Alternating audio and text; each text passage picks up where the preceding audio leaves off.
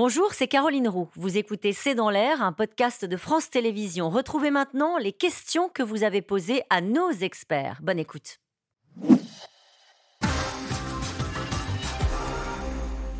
Une question de Jacques. En Gironde, est-ce une déportation forcée ou simplement sanitaire car ces enfants ont tout perdu parents, nourriture, abri euh, Peut-être que je vais vous donner la parole, Émeric Alluin, sur ce sujet. Oui, alors c'est une, une, question euh, tout à fait euh, honnête euh, et correcte euh, qu'on peut se poser euh, légitimement, mais force est de constater que ce que nous, nous avons documenté dans notre rapport représente une déportation forcée. ces enfants ont été déplacés physiquement sans leur volonté, sans leur accord, et en dépit du fait qu'ils avaient des parents parfois, des tuteurs légaux, ils ont été emmenés en Russie. Mm-hmm. et, et à ce moment-là, pourquoi changer leur nom?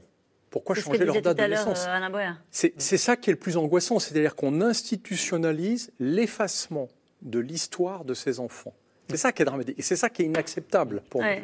Oui, c'est l'effacement de leur identité. le problème, c'est qu'il y a des tas de populations et il est vrai que dans toutes les populations qui ont fui, certaines ont fui volontairement, voilà. Mais le choix du décret du 30 mai, c'est la première fois qu'on a l'argument qui change tout. Et donc la question est, oui, bien sûr, il y a probablement des gens qui ont fui volontairement en Russie. Oui, il y a des mm. gens qui y croient. Oui, il y a des Ukrainiens qui préfèrent être russes, etc. Mais dans ce cas précis, ce qui est organisé est un crime d'État systématiquement assumé, structuré et en plus publié sous forme d'un oukaz qui est au journal officiel russe et qui dit ce que vient de rappeler Guillaume, c'est on supprime l'identité des gens qu'on veut sauver. Ça n'arrive jamais. Le nom, qui, le prénom. Qui veut sauver quelqu'un en supprimant son identité? Une question de Nathalie en Gironde. Le terme adoption, dans ce cas, est-il approprié? Pas du tout. non, il n'est approprié que euh, dans la doxa ou dans la propagande russe pour masquer justement la violence qui est faite. Euh, une question de Louis à Paris. Pourquoi s'étonner? Le déplacement à grande échelle de population n'est-il pas une fâcheuse habitude soviétique? C'est une très grande, c'est exactement une très grande habitude soviétique. On en avait quand même perdu euh, l'habitude, heureusement, pendant des décennies, et on est en train de la retrouver parce qu'on se, on voit effectivement revenir des pratiques, des visions, des obsessions euh, et des craintes qui avaient peu à peu quitté, ou en arrière-plan du moins, le théâtre politique euh, russe et qui reviennent. Ça existe toujours ces camps de filtration?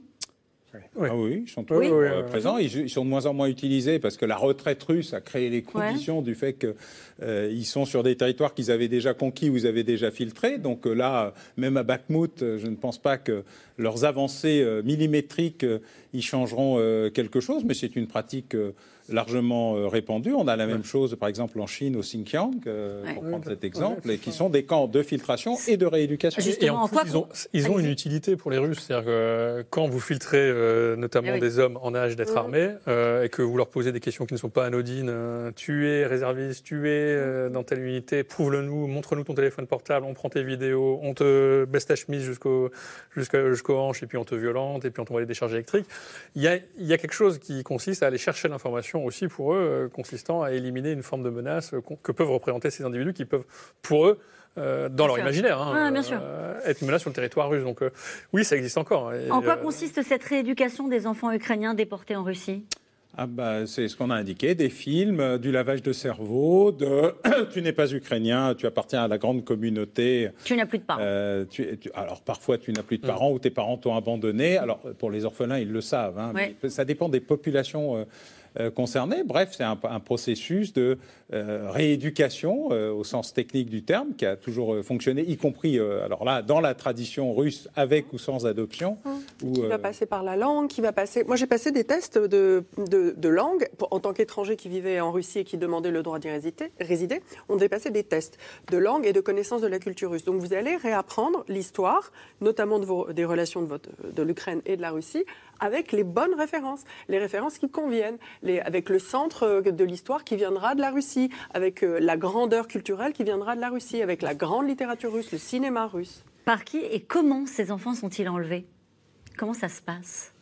C'est les unités euh, armées sur, sur le terrain euh, qui euh, quadrillent le territoire et qui font en sorte d'organiser les flux de population jusqu'à la République populaire du Donetsk et puis ensuite jusqu'en Russie avec l'aide effectivement, comme vous disiez tout à l'heure, des autorités autoproclamées. Donc c'est tout un appareil d'État qui est organisé. Et ce qui, ce qui, ce qui est terrible, c'est qu'en droit international, ce qui est promu, c'est l'intérêt supérieur de l'enfant. L'intérêt supérieur, c'est en lettres d'or dans le droit international. Et donc là, tout est fait à l'inverse. Mmh. C'est-à-dire que tout est fait pour faire de l'enfant euh, un objet de marchandise, en quelque sorte. Et d'ailleurs, euh, Maria Belova, qui est la grande orchestrice de, des adoptions en Russie, a même à un moment imaginé mettre en place une base de données pour faire matcher les enfants mmh. ukrainiens avec les possibles familles qui seraient intéressées. Donc, c'est ça qu'il faut dénoncer encore et toujours. Ça vous surprend, Émeric Elmien, vous qui travaillez sur le sujet depuis longtemps, euh, comme vous nous l'avez expliqué ce soir, euh, de voir cette inertie sur ce sujet-là en particulier de la part de la communauté internationale? Euh, non, ça vous surprend plus bon, Non, alors euh, la communauté internationale, c'est un bien grand mot oui, en général. En fait, c'était une formule facile. Oui, mais qu'est-ce qu'on dire des États? Mais oui, vous avez, raison. Je pense que de la même façon qu'on traite les violences sexuelles en temps de conflit, un peu comme le, euh, le, caractère obligé de tous les conflits, les déplacements de population et en particulier des enfants ne, ne, ne, soulèvent pas l'indignation, la, la préoccupation. Aujourd'hui, elle est sur les, les transferts d'armes, malheureusement. Et, ça. et ce, qui, ce qui témoigne aussi d'un fait, les droits de l'homme, le droit international humanitaire ne sont jamais placés au cœur des débats, ils sont occultés. C'est le cœur pourtant de la question.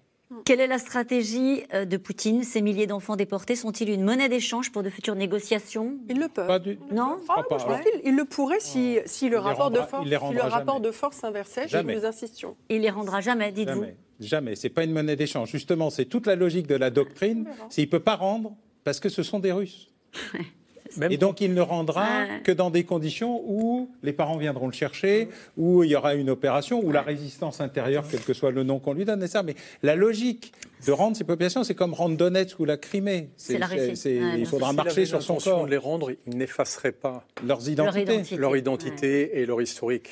Une question de Régis comment euh, des couples russes osent-ils assumer l'accueil d'enfants ukrainiens volés à leur famille croient, Je pense que pour nombreux, pour nombreux, ils croient bien faire. Ils croient fournir une famille aimante et un retour au sein du giron de la nation russe. Quel est le rôle de la Cour pénale internationale? À quoi peuvent ressembler les sanctions et quelles suite à ces révélations? Alors c'est un vrai sujet parce que, comme l'a dit euh, tout à l'heure, d'abord, euh, le statut de la Cour pénale internationale s'appelle aux États membres. Ni la Russie ni l'Ukraine ne le sont.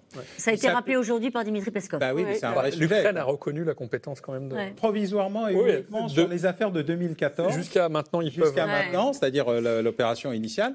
Deuxièmement, le Conseil de sécurité a un rôle relativement important. Heureusement, le procureur général peut déclencher lui-même une enquête préliminaire, ce qu'il a, fait. 43 États au moins ont saisi la Cour pénale de l'affaire des enfants. Donc en fait, la communauté, enfin un bout de la communauté internationale s'est quand même préoccupé euh, du sujet. Mais après, bah, après l'enquête, il faut interpeller, poursuivre et condamner. Et alors là, le problème, c'est il faut pour tout ça qu'il se passe quelque chose d'important en Russie, la chute du régime.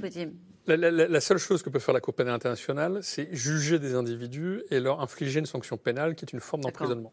D'accord? Donc, mais elle ne peut juger que des personnes physiques. Mais il y a des il plaintes. faut que ces personnes. Oui, mais il y a des plaintes devant la Cour de justice internationale pour juger la Russie. Il faut, euh, bien sûr, mais il faut d'abord juger euh, quand on parle de la, du crime euh, contre l'humanité concernant les adoptions.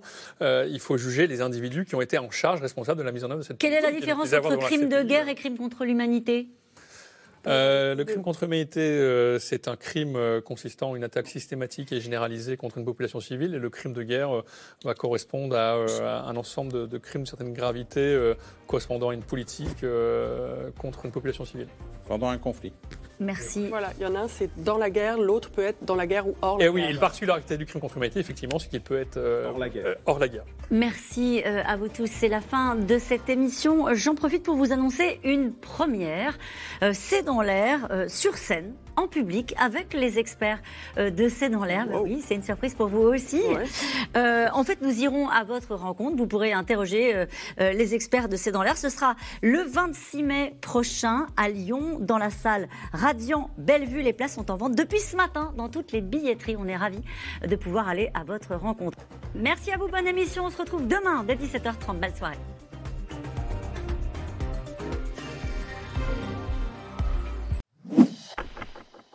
Merci d'avoir écouté C'est dans l'air. Comme vous le savez, vous pouvez désormais écouter l'intégrale, mais aussi l'invité ou vos questions à nos experts. Tous ces podcasts sont disponibles gratuitement sur toutes les plateformes de streaming audio. Et pour le replay vidéo, c'est sur France.tv, bien évidemment. À bientôt.